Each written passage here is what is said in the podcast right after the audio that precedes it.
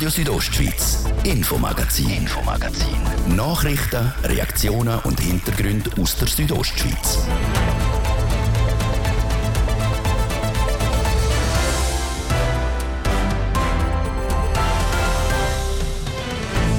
Grün statt Weiß und Wandern statt Skifahren. Das ist momentan das Bild in vielen kleinen Skigebieten. Wegen dem Klimawandel wird sich das wohl auch in Zukunft nicht gross verändern. Nur auf den Wintertourismus setzen sind darum Tempi Passati. Ich glaube, wer es bis jetzt noch nicht gecheckt hat, der ist sowieso zu spät. Aber ich glaube, in Graubünden haben es schon sehr viele gesehen und gemerkt und setzen auch drauf. Sommerangebote wie Biken, Wandern oder Klettern gewinnen immer stärker an Bedeutung. Ein Angebot, das gut ankommt. Im Oberengadiner Spital in Samada werden Assistenzärzte, Ärztinnen und Ärzte besser begleitet, das von pensionierten Chefärzten. Die können natürlich ein Wissen von 30, 40 Jahren den Jungen übermitteln. Wir sind im Spital Oberengadin auf Visite. Und seit 85 Jahren offiziell die vierte Landessprache. Damals haben sich die Schweizerinnen und Schweizer klar zum Romanisch bekennt. Was auch Italien damit zu tun hat, klären wir im ausführlichen Gespräch. Das ist das Infomagazin vom Dienstag, 21. Februar 2023. Am Mikrofon heute der Patrick Ulber, Buenos Aires. Hohe Temperaturen, schmelzender Schnee und Skilift, wo mehr im Grünen als im Weißen stehen. In ein paar Skigebieten im Kanton Graubünden ist die Saison darum schon frühzeitig vorbei. Wie es in diesen Gebieten aktuell aussieht und was die Situation für Folgen mit sich bringt, Anatina Schlegel. Skischuhe werden gegen Wanderschuhe eingetauscht oder anstatt der Skihelm wird der Velohelm montiert. Wegen der hohen Temperaturen und der aktuellen Schneeverhältnis ist Skifahren in gewissen Gebieten schon wieder nicht mehr möglich. Ein Beispiel ist das Skigebiet Sarnheinzenberg. Dort laufe ich nicht mehr viel, erzählt Anton Kalberer vom Verwaltungsrat. Momentan ist alles Skifahren ist eingestellt und Schlittelbahn ist auch eingestellt. Man kann also nur mehr wandern. Es läuft praktisch nichts mehr.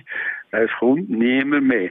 Wie in Sarnheinzenberg fehlen auch im Skigebiet Tschirtscha die Gäste. Auch wenn bei ihnen der Schlittelbetrieb zwar noch läuft, sagt die Saison alles andere als gut gewesen, sagt der Verwaltungsratspräsident Martin Wielemann. Die Saison die ist jetzt gar nicht normal gewesen. Die ist jetzt quasi zum Vergessen. Also wie nach Neujahr haben wir ja einfach keinen Schnee gehabt, also auch nur Schlittenbetrieb. Viel schlimmer kann es nicht mehr kommen. Noch prekärer als in Tschirtscha ist die Lage im Skigebiet Feldis. Auf Anfrage sagt der Geschäftsführer der Bergbahnen, dass der Winter in Feldis noch kein einziger Skitag möglich gewesen sei. Die warmen Temperaturen und der fehlende Schnee stellen die kleineren Skigebiete also vor grosse Herausforderungen. So auch das Skigebiet Brambrüsch. Nach nur elf Tagen Skibetrieb ist es auf dem Kurhausberg mit dem Skipistenangebot wieder vorbei gewesen. Für die kommenden Sportferien wollen die sie ihren Abonnentinnen und Abonnenten aber trotzdem Alternativen anbieten, sagt der Geschäftsführer der Churer Bergbahnen, der Patrick Arnett. Man kann unter der Woche gratis Skifahren in Savonin. Man kann gratis Schlittschuh fahren in der Oberen Au. Oder man kann in der Bergweite auf Bramgrüsch gratis Gerstensuppe geniessen. Das sind also die drei Aktionen, die wir im Januar auch schon aktiviert haben, wo wir noch keinen Schnee hatten und die sehr gut angekommen sind bei unseren Stammgästen. Trotz diesen alternativen Angeboten kann man mit der Skisaison nicht zufrieden sein. Auf dem Hochwang wird sogar vor der schwierigsten Saison in der 40-jährigen Geschichte vom Skigebiet geredet. So der Vizeverwaltungsratspräsident Alex Jenny. Die Situation ist sehr schwierig. Wir sind jetzt dran, dass wir ein bisschen auseinanderbeindeln. Das hinterlässt ein riesiges Loch in der Kasse. Ich glaube, das muss man auch nicht schön reden. Wir schauen jetzt, wie wir das auffangen wie groß das Loch ist und wie man es auffängt, das ist aktuell noch unklar. Und kleiner wird das Loch wohl auch nicht. Weil auch wenn es nochmal Schnee geht, werden Skipisten in der erwähnten Gebiet die Saison nicht mehr präpariert. Wir haben es gerade gehört. Die kleinen Gebiete haben mit dem Schneemangel zu kämpfen. Mehrere Regionen haben darum den Skibetrieb einstellen. Es stellt sich also immer mehr die Frage, ob das Modell Wintersport je länger, je mehr ein Auslaufmodell ist oder ob die Skifahrer auch künftig ein wichtiges Standbein vom Bündner Tourismus bleibt. Über dieses Thema hat Jasmin Schneider mit dem Martin Vinzenz, dem CEO der Tourismusorganisation Graubünden Ferien, geredet. Am Anfang hat sie von ihm wissen, wie sich der aktuelle Winter mit dem Schneemangel auf der Tourismuskanton Graubünden auswirkt. Also per se als einzelner Winter ist er überhaupt noch nicht einschneidend. Wir werden sehr gute Zahlen haben. Wir haben äh, sehr gute Buchungen gehabt für Vorsaison, dann ganz Weihnachtsgeschäft, Silvester und jetzt auch für Sportferien. Und es ist ja schon so, wenn die Leute gebucht haben, dann kommen sie auch. Und wir haben auch immer gute Verhältnisse in der Höhe. Also das wird sicher ein bis dato guten Winter. Sie haben jetzt angesprochen, die Leute, die gebucht haben. Es gibt aber immer ganz viele Tagesgäste, die spontan kommen. Die werden ja jetzt ausbleiben sein bis jetzt. Es gibt natürlich in tieferen Lagengebieten, wo sicher das Beißen haben, weil es teilweise, wir müssen Sommer oder gerne die Richtung haben können öffnen, wenn sie nicht haben können umstellen auf Alternativangebote, dann sowieso. Ich glaube auch, dass jetzt eine entscheidende Phase kommt natürlich. Wir wissen ja, wir haben immer noch im März und April Schnee gekriegt. Die Frage ist jetzt mehr, kann man das noch den Gästen überbringen, kann man kommunizieren und auch die Gäste dafür können gewinnen. Aber das ist ja unsere Aufgabe, zusammen mit den Leistungsträgern und den Destinationen, das Mount werden wir natürlich alles dran setzen. Jetzt haben Sie es schon angesprochen, in den tieferen Lagen ist das vor allem ein Problem oder in Gebieten, die es nicht geschafft haben, um auf andere Freizeitaktivitäten umzustellen. Jetzt Graubünden setzt ja schon länger auf Wintertourismus, obwohl sich die Klimaerwärmung schon länger abzeichnet hat. Ist das jetzt vielleicht auch ein bisschen ein Fehler gewesen? Ich glaube, es ist umgekehrt. Sehr viele Bündner Destinationen und, und Gebiete setzen ja schon länger auch auf den Frühling, Sommer, Herbst. Also die Lenzer Heide zeigt sehr äh, eindrücklich mit dem Biken, Brambrüsch, wo schon beides gleichzeitig möglich war, oder Lags, wo das schon sehr lang macht, die ganze Weiss Arena mit dem Sommertourismus. Ich glaube, wer es bis jetzt noch nicht gecheckt hat, der ist sowieso zu spät, aber ich glaube, in Graubünden haben es schon sehr viele gesehen und gemerkt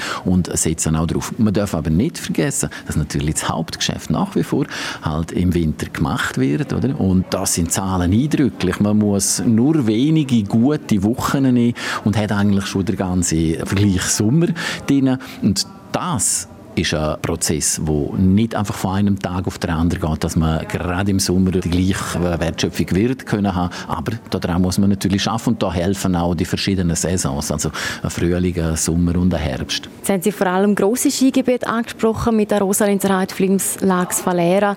Wie sieht es da mit kleineren Skigebieten aus, wie Hochwang oder Chapina, wo vielleicht nicht so viel Geld haben? Das ist sicher für die eine äh, grosse Herausforderung. Die müssen das gut abwägen, wie lange kann man da das machen? Was sind die Chancen? Da muss man auch beobachten. Aber das ist wie bei allem im Leben. Wenn etwas sich irgendwo in eine Richtung entwickelt, gibt es die, die relativ schnell agieren und sagen, dann lohne ich das. Das ist eine Abwägung, die man dann hat. Andere denken vielleicht noch eine Weile lang. Wir sehen ja, nächstes Winter ist auch wieder ein neuer Winter, gibt es vielleicht wieder viel Schnee. Aber à la longue ist das sicher ein Gedanke, den sich alle machen müssen, weil mittelfristig ist es eine Entwicklung, die absehbar ist und die wir ja alle auch mitkriegen. Das dass man sich die Überlegung machen muss, das hat auch der Tourismusexperte Jan Maustel von Fachhochschule Graubünden gesagt. Er ratet den tiefgelegenen Skigebieten, dass sie sich eine Exit-Strategie überlegen und auch neue Ausrichtungen für den Sommer in Erwägung ziehen. Jetzt, wie steht man da mit diesen Überlegungen? Sind die ja wirklich schon gemacht worden? Es ist so, wir sind natürlich die Marketingorganisation, die das, was wir können anbieten, verkaufen tut, den Gästen von fern und nah. Da sehen wir nicht in jeden einzelnen Betrieb hinein, aber ich gehe natürlich schon davon aus, dass jede unternehmerische Strategie sieht etwas vor, wie schaffen wir es, zum möglichst Gewinne machen und damit unsere Mitarbeitenden können zahlen, investieren, innovieren und so weiter. Und wenn man merkt, dass das nicht mehr geht, dann ist ein Exit Exit-Strategie immer sicher auch ein Thema. Auf jeder Ebene, also vor allem in der strategischen Ebene, muss man sich das überlegen. Wie weit da die Einzelnen sind, das kann ich leider natürlich nicht sagen. Wenn man jetzt immer mehr wegkommt vom Skifahren, wie ändert sich denn das auf die Gästegruppen aus, die hier in Graubünden Ferien machen, speziell jetzt auf die drei Hauptgruppen, Schweizer, Deutsche und Belgier? Ich glaube, dass sich das nicht groß wird auswirken, weil ich gehe davon aus, dass die Sehnsucht nach den Bergen die wird bleiben. Und ich glaube, das ist ja das Hauptanliegen, dass wir die Leute können davon überzeugen dass sie gerne zu uns in die Berge, vom Flachen her, in die Berge kommen, vielleicht von der See her, von der Stadt her natürlich. Und darum, die Märkte haben hauptsächlich auch mit einer Mentalität zu tun, haben auch mit einer Nähe zu tun. Also insofern, da gehe ich davon aus, dass das die gleichen Märkte bleiben werden sagt der CEO von Graubünden Ferien, der Martin Vinzenz, im Interview mit der Jasmin Schneider.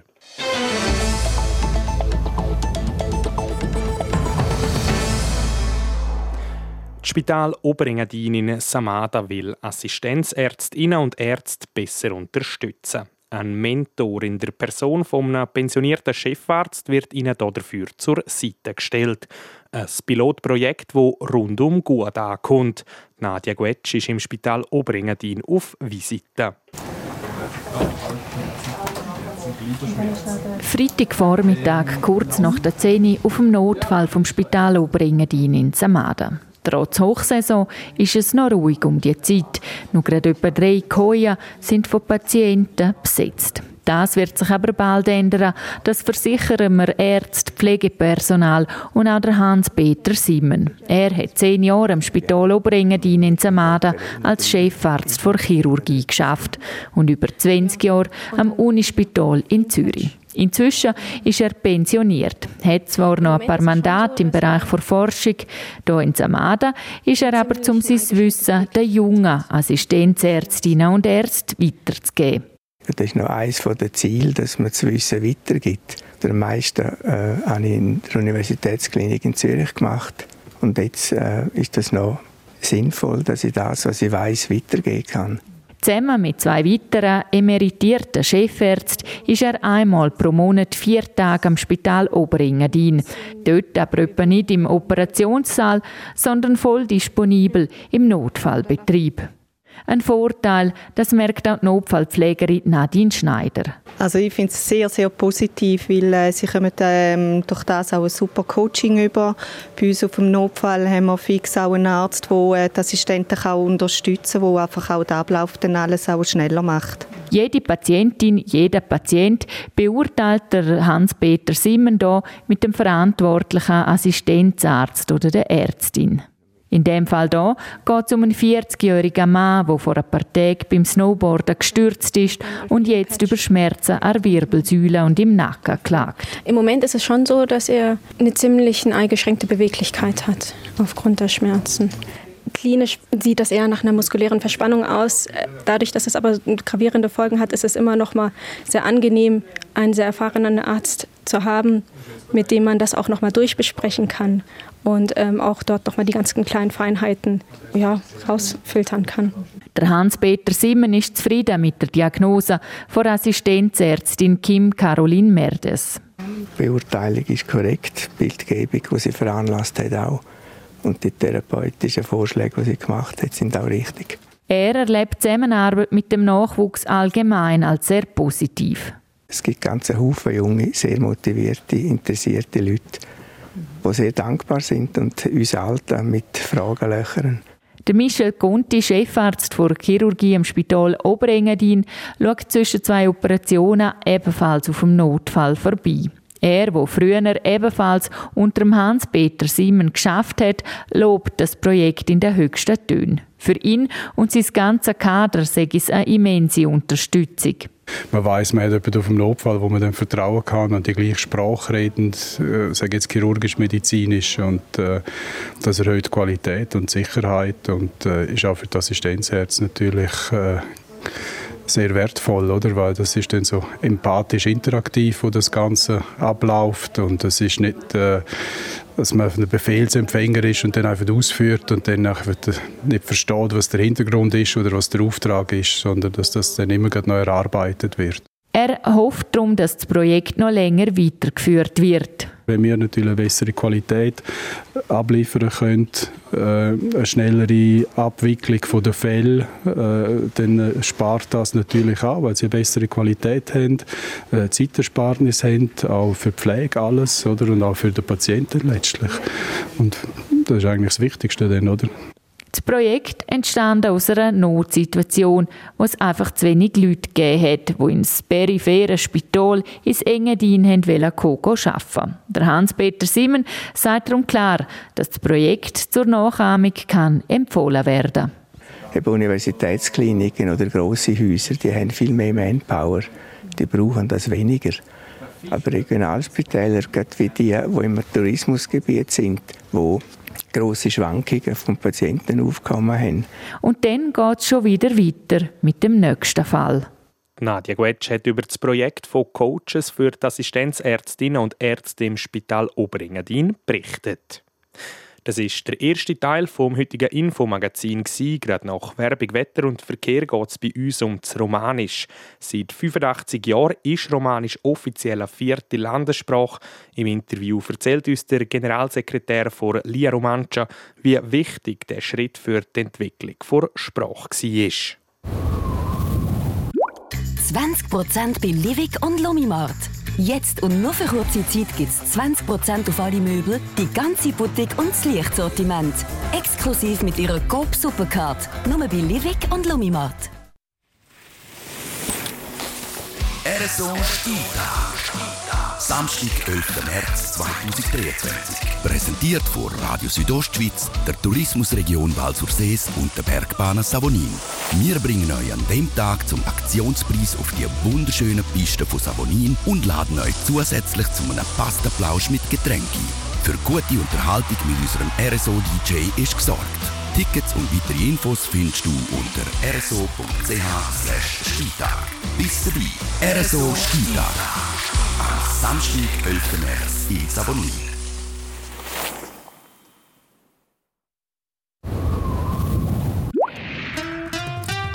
Das Wetter präsentiert von disco-fox.ch. Die Tanzschule in Chur für Partyspaß. Jetzt mit neuen Kürzen, damit du auf jedem Fest daheim bist. Auf disco-fox.ch.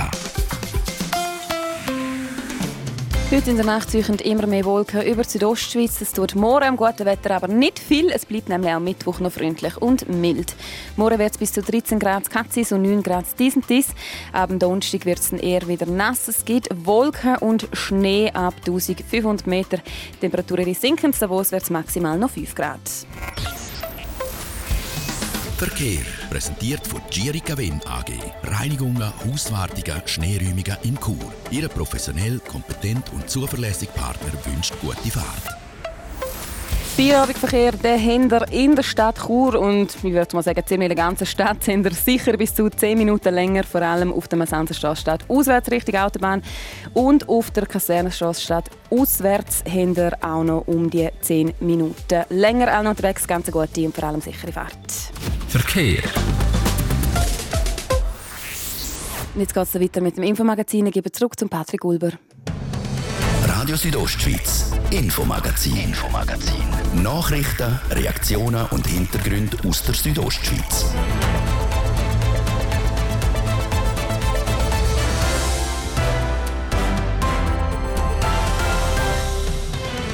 Willkommen zurück zum Infomagazin. Vor 85 Jahren ist Romanisch offiziell als vierte Landessprache anerkannt worden. Ein wichtiger Entscheid für eine Sprache, die nur von einer Minderheit geredet wird. Die Anerkennung als Landessprache ist wirklich ein entscheidender Schritt für die Sprache. Wir erklären gerade als nächstes, wie sich die Sprache entwickelt hat und was für Herausforderungen auf das Romanisch zukommen. Und nach der alpinen Skiweltmeisterschaft ist vor der nordischen. Wir schauen, wer in die grossen Fußstapfen vom zurücktretenden Dario Colonia könnte treten, respektive ob das überhaupt möglich ist. Das Thema im zweiten Teil vom heutigen Infomagazin. Schön sind ihr mit dabei. Romanisch feiert in diesen Tagen ein Jubiläum. Vor 85 Jahren ist es offiziell als vierte Landessprache anerkannt worden.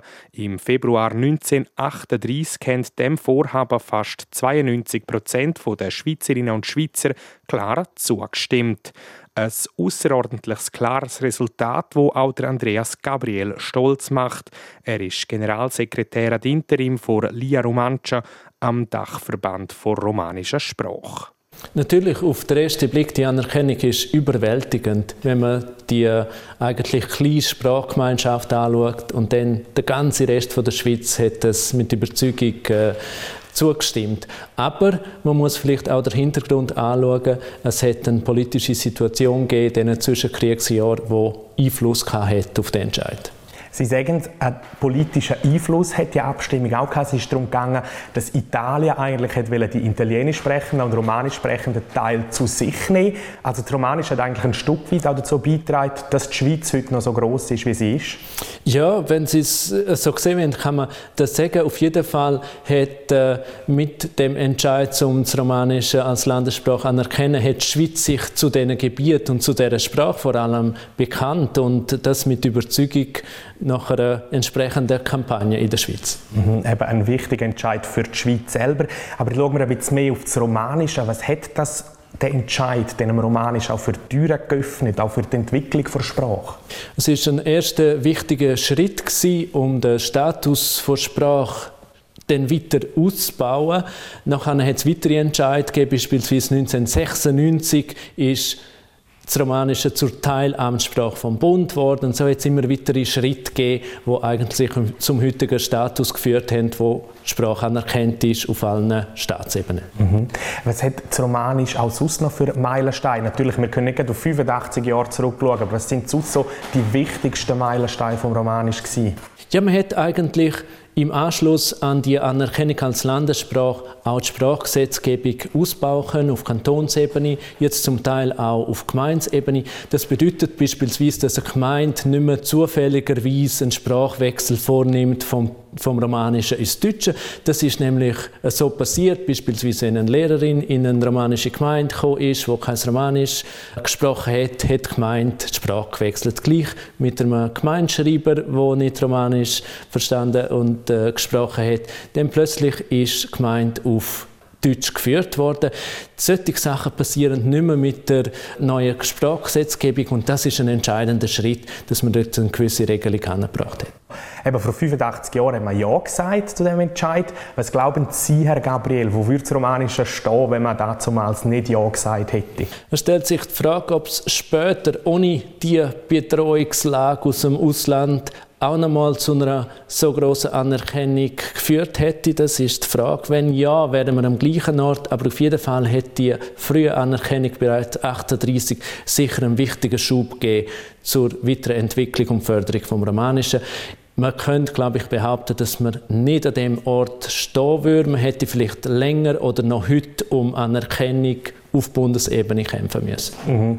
Trotz dieser Anerkennung damals, das Romanisch, der romanisch sprechende Teil, der hat immer mehr abgenommen. Wir sind aktuell noch bei etwa 0,5 Prozent der Schweizerinnen und Schweizer, die Romanisch sprechen können. Es wird viel Geld auch in Sprache investiert, trotzdem es reden sehr wenig Leute Romanisch.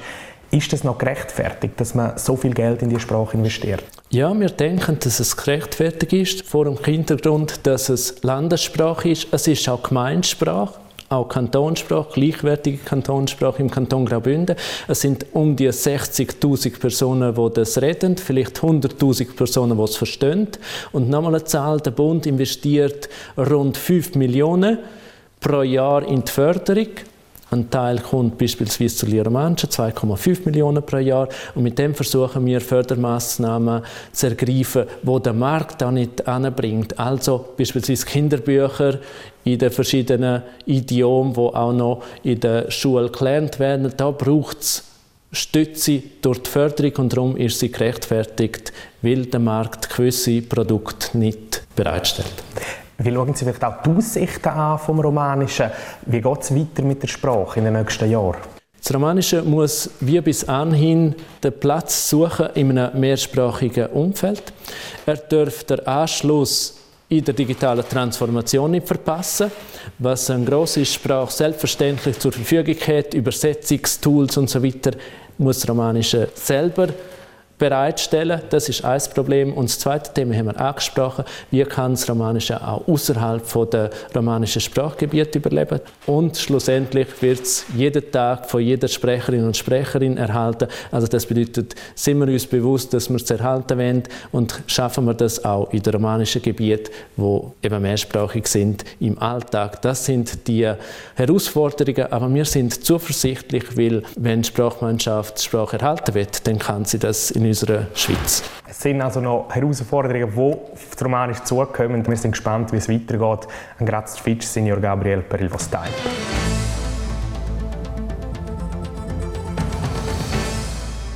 Morgen startet sie offiziell, die nordische Ski-WM im slowenischen Planica. Und eigentlich ist nur schon der Ort Planica ganz speziell Stefan Salzmann aus der Sportredaktion. Genau so ist es. Äh, Planica in Slowenien ist nämlich gar keine Ortschaft, sondern quasi ein Sportzentrum mit mehreren Sportanlagen. Der Rumpf in Planica sind bislang ganz klar die Sprungschanzen gewesen. Jetzt ist auch noch ein Langlaufstadion mit einer Loipe dazugekommen. Damit ist jetzt die erstmalige nordische WM, die du schon angesprochen hast, überhaupt möglich geworden in Slowenien. Speziell ist auch noch, dass die Siegeszeremonien nicht in dem Planica werden durchgeführt werden, sondern im 8 Kilometer entfernten Kranjska Gora, wo man so ein bisschen Skisport kennt. Und auch noch speziell ist, dass Planica in Slowenien näher zu Österreich und Italien liegt. Die Langläuferinnen und Langläufer logieren zum Beispiel im italienischen Tarvisio und Skispringerinnen und Skispringer sind im österreichischen Villach untergebracht. Also eine spannende Ausgangslage, auch in Planitza. Die Ski-Alpin-WM ist ja erst gerade zu Ende gegangen. Da haben wir aus Schweizer Sicht sehr gute Erinnerungen. Sieben Medaillen, drei goldige, äh, der Medaillenspiegel gewonnen. Jetzt also die nordische WM. Was stehen da alles für Wettbewerbe an? Zum einen ist das Skispringen mit Wettkämpfen auf der Normal- und auf der Grossschanze sowie ein Teamwettbewerb.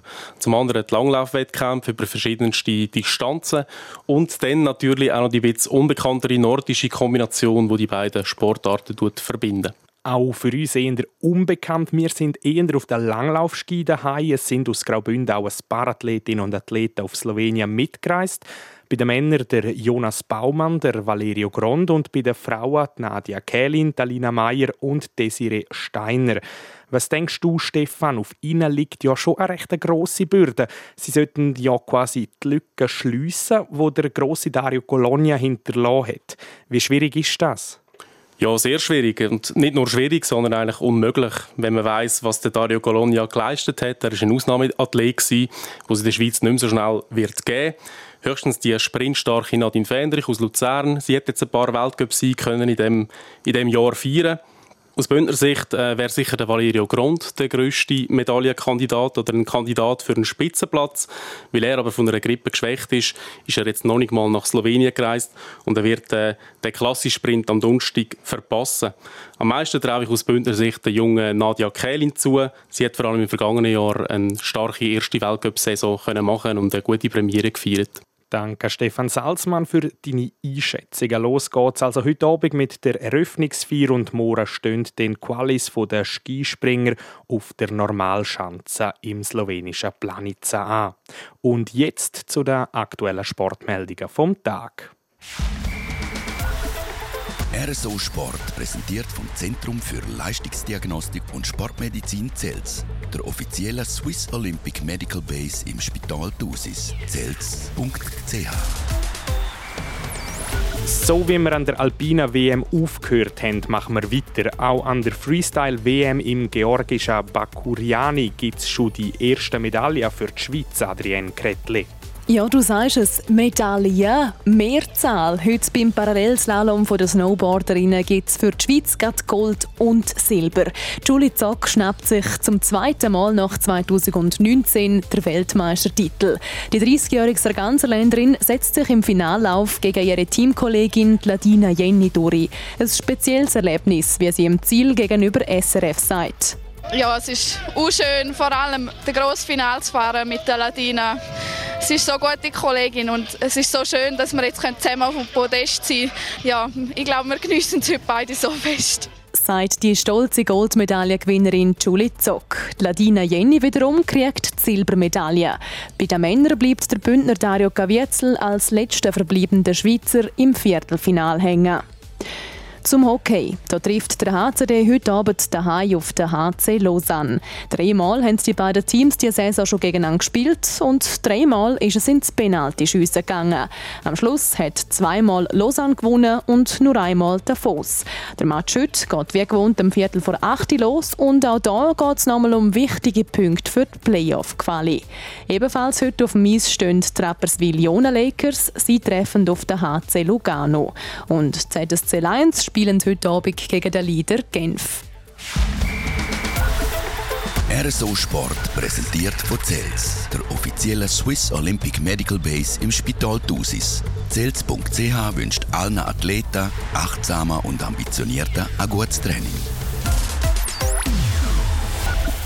Das war es mit dem Infomagazin am Dienstag. Wir melden uns den morgen Mittwoch wieder zurück um die gleiche Zeit und nur hier auf Radio Südostschweiz.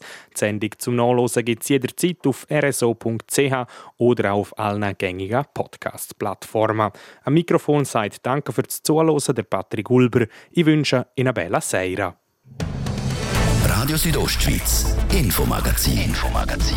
Nachrichten, Reaktionen und Hintergründe aus der Südostschweiz.